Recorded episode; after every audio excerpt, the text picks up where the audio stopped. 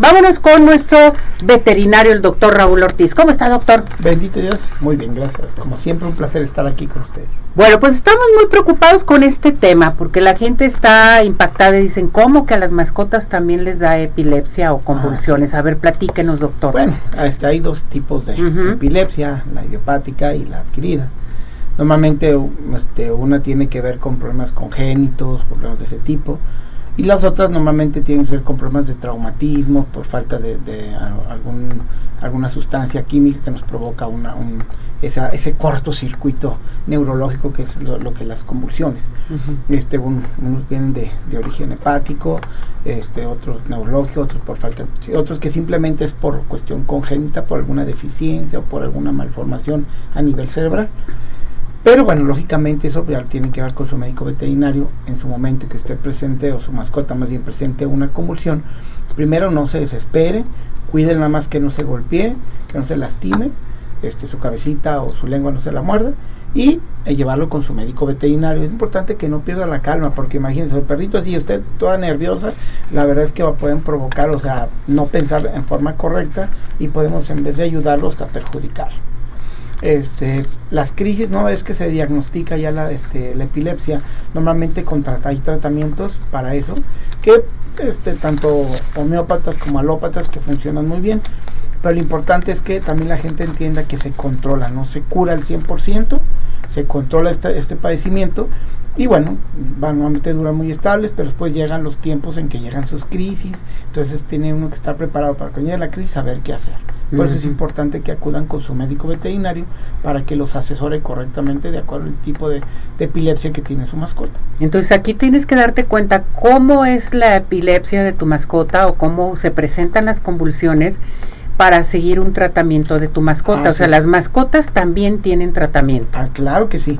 Y otra de las cosas que hay que entender es que hay varios tipos de convulsiones o, digamos así como niveles. Hay unas muy ligeras que pronto la mascota se queda paradita así, comienza a salivar sin caerse, sin nada, así, cuestión de, un, ratito y ya se le quita y pues andan como si nada, porque son ligeras. O hay otras que son mucho más complicadas, que sí duran varios minutos, de que si se tiran al piso, convulsión demasiado, quedan tirados un ratito, mientras vuelven a agarrar como conciencia, salivan demasiado, que es una parte de la, de la sintomatología neurológica.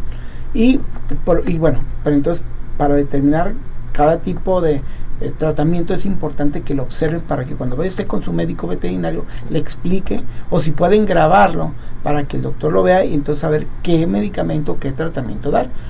y la dosis, porque también hay dosis mínimas y, máximas. Entonces, depende del tipo de convulsiones, cómo esté, pues puede uno comenzar a, dar el tratamiento. Cuando son convulsiones ligeras, lógicamente no le vas a dar lo que le dan convulsiones este, tan seguidas ni tan fuertes. Tienes que hacer menos la cantidad y menos la, la, la continuidad de los medicamentos. ¿no? ¿Qué hacer cuando ya pasa la convulsión?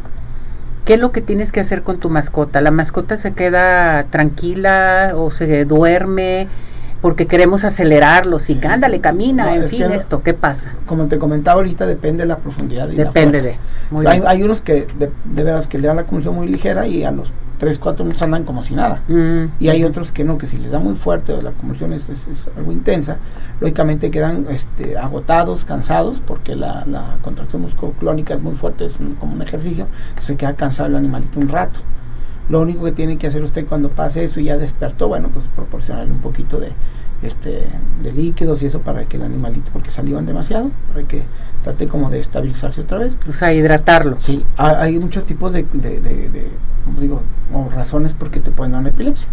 Por eso es importante saber que, le, que esté comiendo, porque si se le baja la glucosa, le da epilepsia. Si se golpeó, le puede dar epilepsia.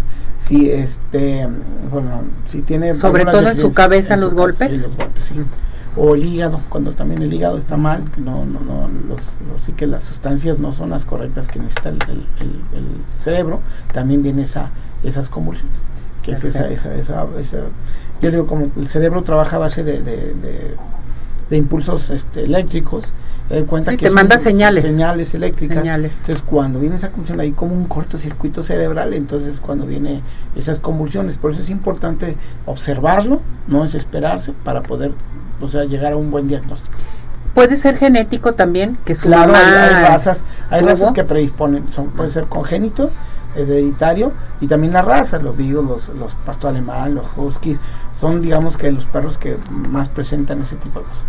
Doctor, por ejemplo, ¿qué tipo de tratamiento es el que se le da? Depende, yo sé que es depende del tipo de convulsión, pero sí se puede manejar, por ejemplo, con homeopatía, con homeopatía, en fin, con también. Con homeopatía, sí, sí hay, hay, medicamentos para ello. Este, hay varias marcas de productos que se utilizan ya en el mercado desde hace tiempo y funcionan bien también hay este lógicamente esos son cuando sus, procesos no son tan profundos ni tan fuertes. Después muchas veces este, algunos médicos como su servidor a veces combinan los dos para tener mejor una mejor respuesta y más rápida para controlar las convulsiones. Y, y lógicamente bueno pues ya, tendremos que dar también a este hay tratamientos que no le o gente que no le gusta la homeopatía para ese tipo de cosas y solamente a, lo este alopatía, alopatía y, y funciona muy bien. Hay muchos productos este, y sus test que, que son para eso. ¿no? Bien, eh, le pregunta Consuelo Martínez, ¿la epilepsia en mascotas se puede prevenir? No, no, bueno, de repente llega. Se puede prevenir siempre y cuando, cuando sean por falta de algún, este, por ejemplo, la, la hipoglucemia te produce convulsiones. Entonces, si su animalito llega mucho tiempo sin comer, o sea, no pues puede provocar eso. Entonces hay que estar. Y más si son cachorritos, más esos cachorritos tienen mucho consumo de glucosa y hay que estarles proporcionando alimento, o hasta a veces hasta darle un poquito de, agua con azúcar o, o, miel para poderlo este, levantar. levantar y rápido se le quita. Por eso es importante determinar qué es. Si de pronto normalmente la epilepsia entre los 6 a 8 años de edad les comienza a, este, en forma súbita, normalmente eso tiene que ver con cuestiones congénitas y todo eso. Sí, porque aquí la, el señor em, Jiménez dice, te puede llegar a tu mascota una convulsión, pero ya grande la mascota. Sí, cuando a veces también ya cuando son adultos, o ya sé, si tiene un problema cardíaco, un problema, uh. digo, normalmente el del hígado, el, hígado se combinan y la edad tiene mm. mucho que ver. Pero no más pasa en los perritos, también los adultos. Sí, no, pues de todo mundo. Entonces, porque a veces los adultos mayores es como los niños, o sea, usted regresa en la vida, como dicen, es, es una es una vuelta, ¿no?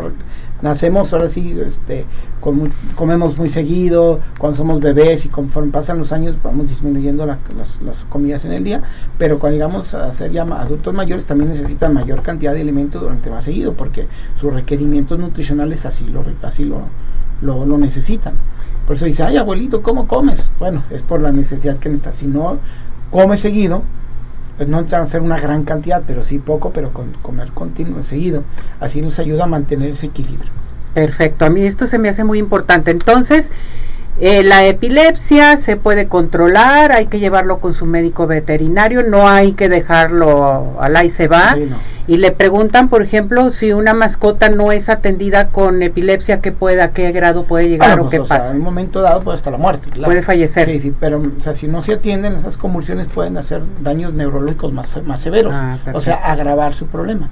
hay, hay, hay momentos en que sus crisis son tan fuertes que puede romper ruptura de, algún vaso en el cerebro, este, y complicarse, una embolia, cosas de ese tipo. Entonces el animalito ya se le quita la, la, epilepsia en el momento, o la convulsión, y pues quedan hemipléjicos, entonces ya no se pueden mover, no se paran, o caminan de lado, dan vueltas en círculo, cosas lesiones que pueden llegar a tener por las convulsiones. ¿Las convulsiones les pueden dar seguido? Dice la señora Rodríguez. Sí, claro. O sea, pueden darle, este, o sea, la mañana, en la tarde, en la noche o seguidas también. Sí. Por eso es importante medicarlos. Igual, si usted lo medica, usted lo que va a hacer es alargar esos procesos convulsivos. Este, no sé, en vez de hacerlo varias veces en el día, que sea una vez al día al principio y después ya cada tercer día o cada semana, cada mes. O sea, por eso es importante el tratamiento y un seguimiento. El seguimiento, tratamiento ya es de por vida. Sí. Perfecto. Doctor, ¿A dónde nos podemos dirigir con usted por si hay alguna duda? Estamos en el 33 16 52 47 76. 33 16 52 47 76. Ahí estamos para servirles. Gracias, mi muñeco. Como siempre, un placer.